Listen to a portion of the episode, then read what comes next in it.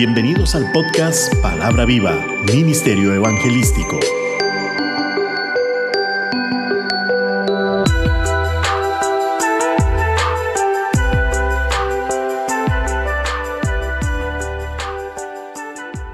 Nuevamente contigo, qué hermoso, que nos respaldes con este ministerio al estar escuchándonos a través de nuestras meditaciones. Para nosotros es un gran privilegio. Padre de Gloria, derrame sabiduría y entendimiento para comprender tu palabra y que ella sea la fuente de nuestra vida por siempre. Todo esto te lo pido en el nombre de Cristo Jesús. Amén. Nuestro tema de hoy. Cuando Dios te advierte. Toda advertencia tiene como objetivo el que seamos amonestados, para tener en cuenta nuestra reacción al enfrentarnos al peligro y las consecuencias que pueden traer. La palabra advertir puede ser sustituida por los siguientes sinónimos y antónimos. Advertencia, aviso, observación, consejo, exhortación, indicación, insinuación, sugerencia, amenaza, admonición, prevención, información, opinión. Como vemos, existen muchos sinónimos para ser advertidos de cualquier acción negativa que vaya en nuestra contra, ya sea de índole espiritual como física. Si las advertencias terrenales son significativas, piense cuánto más son las advertencias celestiales, que han sido emitidas para nuestro bien, de ahí la importancia de cuidarnos como creyentes en todo lo que hagamos dentro o fuera de la casa, de la iglesia o en la calle, pues nuestro testimonio se perfecciona cada día más en cuanto tengamos presentes cada una de las advertencias que nos hace Dios en su bendita palabra. La Biblia presenta muchos ejemplos que nos guían e instruyen acerca del peligro constante en que vivimos. El mismo Pablo expresó según la Nueva Biblia de las Américas, 1 Corintios 15:31, les aseguro hermanos, por la satisfacción que siento por ustedes en Cristo Jesús, nuestro Señor, que cada día estoy en peligro de muerte. Nadie conoce el día de su fin aquí en la tierra, por ello la importancia de vivir una vida piadosa conforme Cristo, pues es la única manera de asegurarnos llegar a su presencia. Es decir, tenemos que vivir constantemente a cuentas con Dios para ser dignos de su reino celestial. Los constantes peligros que encierra este mundo hacen que vivamos en constantes advertencias, tanto de este mundo, leyes humanas, como las leyes de su gloriosa palabra.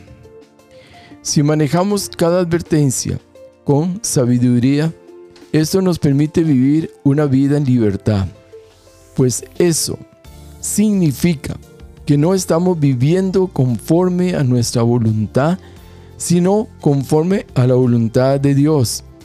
Cuando de advertencia se trata conforme al reino de Dios, muchas veces debemos de tomar decisiones que nos lleven a ser valientes y esforzados. Veamos el caso del apóstol Pablo en Hechos 21:10. Y permaneciendo nosotros allí algunos días, descendió de Judea un profeta llamado Ágabo, quien viniendo a vernos tomó el cinto de Pablo y atándose los pies y las manos, dijo, esto dice el Espíritu Santo. Así atarán los judíos en Jerusalén al varón de quien es este cinto, y le entregaron en manos de los gentiles, y le entregarán en manos de los gentiles. Al oír esto, le rogamos nosotros y los de aquel lugar que no subiese a Jerusalén. Veamos la respuesta del apóstol Pablo, verso 13. Entonces Pablo respondió, ¿qué hacéis llorando y quebrantándome el corazón?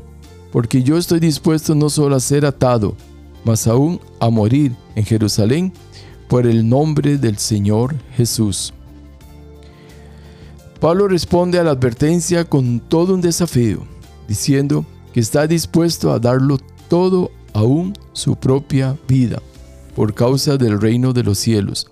No le importó las palabras del profeta, a él solo le interesaba que el Evangelio se extendiera conforme su llamado mostró toda su valentía y coraje por la causa de Cristo. Cierto que lo que se le profetizó todo se cumplió, pues simplemente Pablo había sido expresamente advertido de sus problemas para que cuando llegaran no fueran sorpresa ni terror para él. Debemos darle el mismo uso a la noticia general que se nos da de que debemos entrar al reino de Dios a través de mucha tribulación. Pero en medio de la tribulación por la cual pasó Pablo, se le presentó el Señor y le dijo, Hechos 23:11.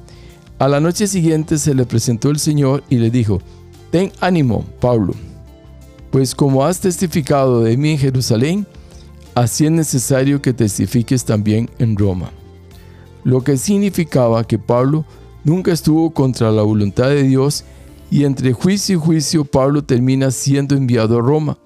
Cuando vemos que se acercan problemas, no solo nos corresponde decir debe cumplirse la voluntad del Señor, y no hay más remedio sino que se cumpla la voluntad del Señor, porque su voluntad es su sabiduría, y Él hace todo conforme a su consejo. Debe apaciguar nuestro pesar que se cumple la voluntad del Señor cuando llega un problema. Debe silenciar nuestros temores cuando lo vemos venir, que se cumplirá la voluntad del Señor. Y debemos decir, amén, que se cumpla. Dar advertencias no siempre son de agrado, muchos se rebelan a ellas, ignorándolas o haciendo caso omiso. El apóstol Pablo dijo, me he hecho pues vuestro enemigo por deciros la verdad. Gálatas 4:16. El apóstol trata claramente con los que querían imponer la ley de Moisés, junto con el Evangelio de Cristo, proponiéndose sujetar a los creyentes a su esclavitud. Es como que te dicen que puedes gozar de libertad, pero al mismo tiempo te dicen que no puedes salir. No podían entender plenamente el significado de la ley dada por Moisés. Como esa era una dispensación de tinieblas, era de esclavitud ellos estaban atados a tantos ritos y, observancias fatigosas por lo que se les enseñaba y se les mantenía sujetos como niños a tutores y curadores. Recordemos que la ley como tal nadie la pudo cumplir debido a su complejidad. Bajo la dispensación del Evangelio aprendemos el estado más feliz de los cristianos. Recordemos claramente que después que Cristo muere, resucita, y se manifiesta el poder del Consolador o Espíritu Santo. Hemos pasado de la ley a gracia, algo muy difícil de entender aún hoy día, pues todavía encontramos grupos llenos de legalismos temerosos de la gracia, la cual es y solo es en Cristo Jesús. Siempre que se pasa de una época a otra o de un sistema a otro, trae gran oposición. Esto debido a que los cambios no son bien recibidos, y en la gracia los cambios trajeron y siguen trayendo sufrimientos, persecuciones, tribulaciones y muerte. Recordemos el primer mártir, el discípulo Esteban. La advertencia hecha por el apóstol Pablo la vemos claramente en los siguientes versículos, Gálatas 4:8. Ciertamente en otro tiempo, no conociendo a Dios, servíamos a los que por naturaleza no son dioses, mas ahora conociendo a Dios, o bien, o más bien, siendo conocidos por Dios, ¿cómo es que os volvéis de nuevo a los débiles y pobres rudimentos a los cuales os queréis volver a esclavizar? veamos lo que nos dice Matthew Henry con respecto al comentario de estos versículos. El cambio feliz por el cual los Gálatas se volvieron de los ídolos al Dios vivo y recibieron por medio de Cristo la adopción de hijos fue el efecto de su libre y rica gracia. Ellos fueron puestos bajo la obligación mayor de mantener la libertad con el que Él los hizo libres, Jesucristo. Todo nuestro conocimiento de Dios empieza de su lado. Lo conocemos porque somos conocidos por Él. Aunque nuestra religión prohíbe la idolatría, hay aún muchos que practican la idolatría espiritual en sus corazones, porque lo que más ama un hombre y aquello que más le interesa, eso es su Dios. Algunos tienen sus riquezas como su Dios, algunos sus placeres y otros sus lujurias. Muchos adoran sin saber a un Dios de su propia hechura, un Dios todo hecho de misericordia, sin ninguna justicia. Mientras más misericordia haya mostrado Dios al llevar a alguien a conocer el Evangelio y sus libertades y privilegios, más grande es su pecado y necedad al tolerar que ellos mismos sean privados de ello. ¿Cuántas veces quizá te ha pasado o has conocido a muchos o solo algunos hermanos en la fe que después de haber estado mucho tiempo en las congregaciones deciden volver a sus antiguas creencias y como olvidándolo todo se apartan del camino correcto? Déjame decirte que si tú eres uno de ellos, es el tiempo para que te arrepientas y vuelvas nuevamente a los pies de Cristo. Solo humíllate y no dejes más que el diablo siga sacando ventaja a tu vida. De aquí, pues, que todos los miembros de la iglesia externa deban aprender a temer a su yo y a sospechar de sí mismos. No debemos contentarnos con tener algunas cosas buenas en nosotros. Pablo teme que su labor fuera en vano, pero aún se esfuerza, y el hacerlo así es la verdadera sabiduría y el temor de Dios. Esto debe recordar cada hombre en su puesto y llamamiento.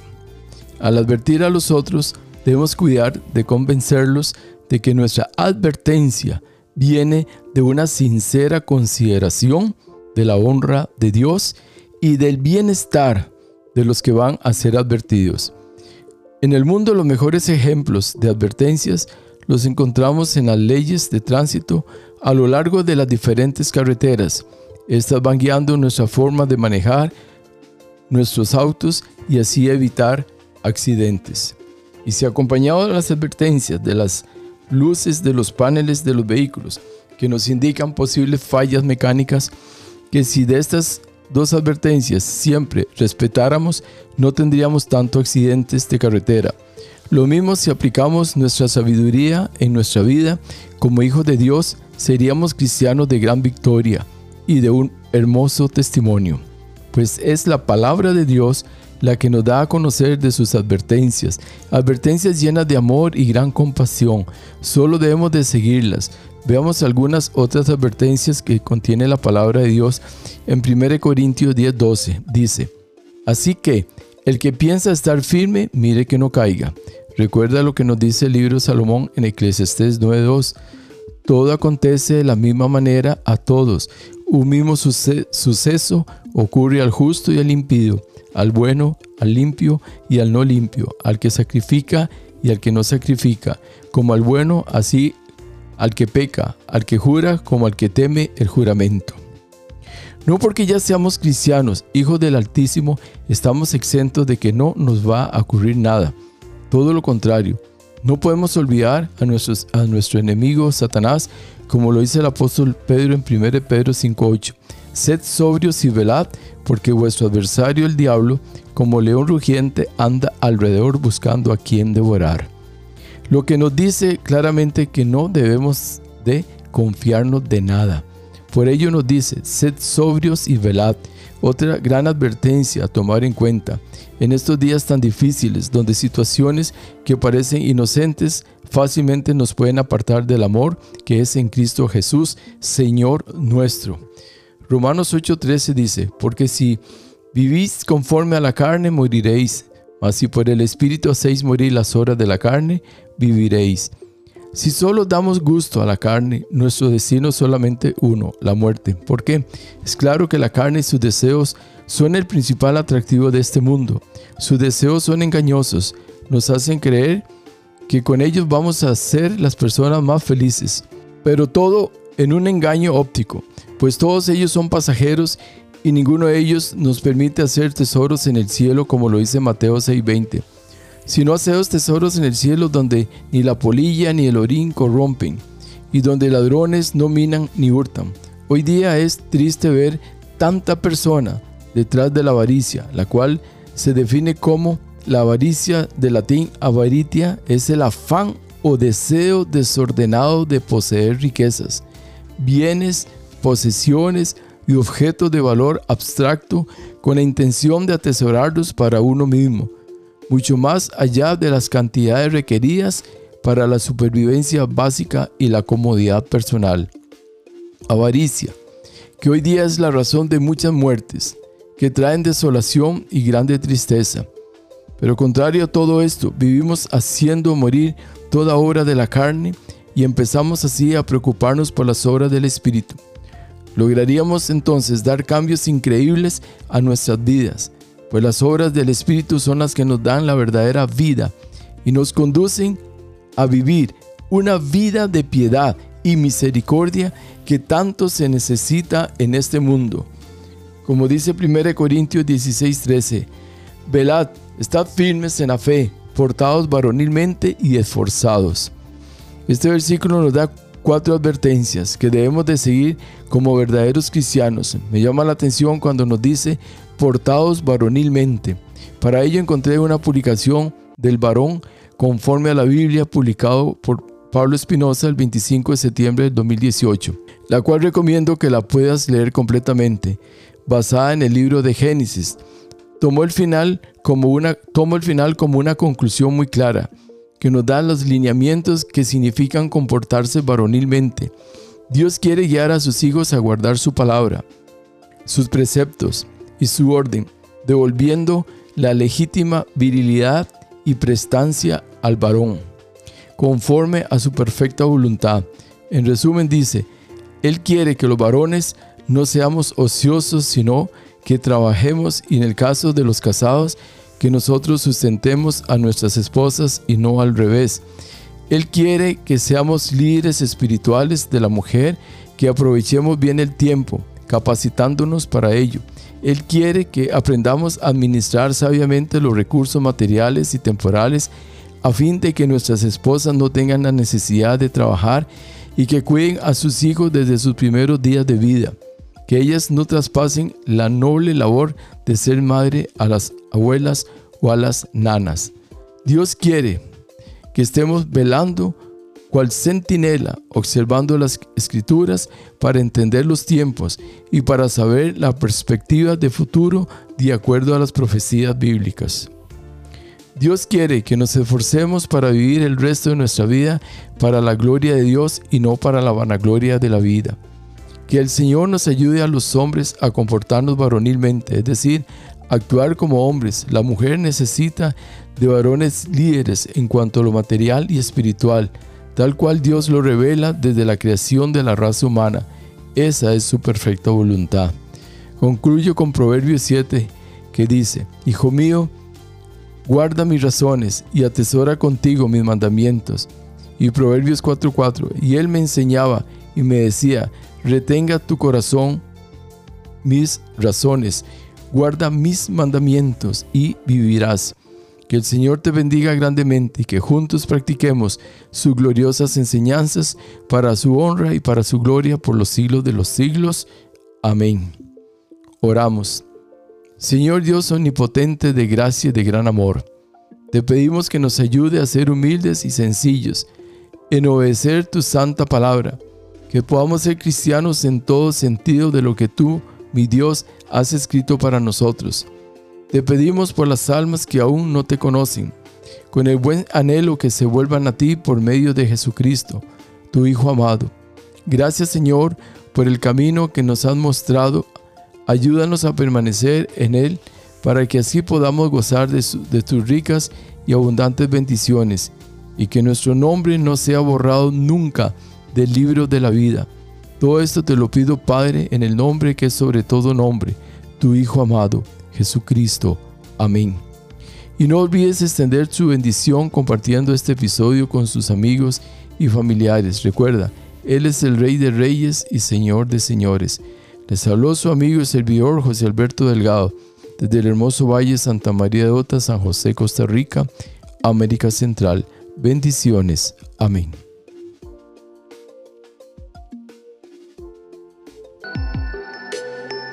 Palabra viva, Ministerio Evangelístico. Todos los derechos reservados.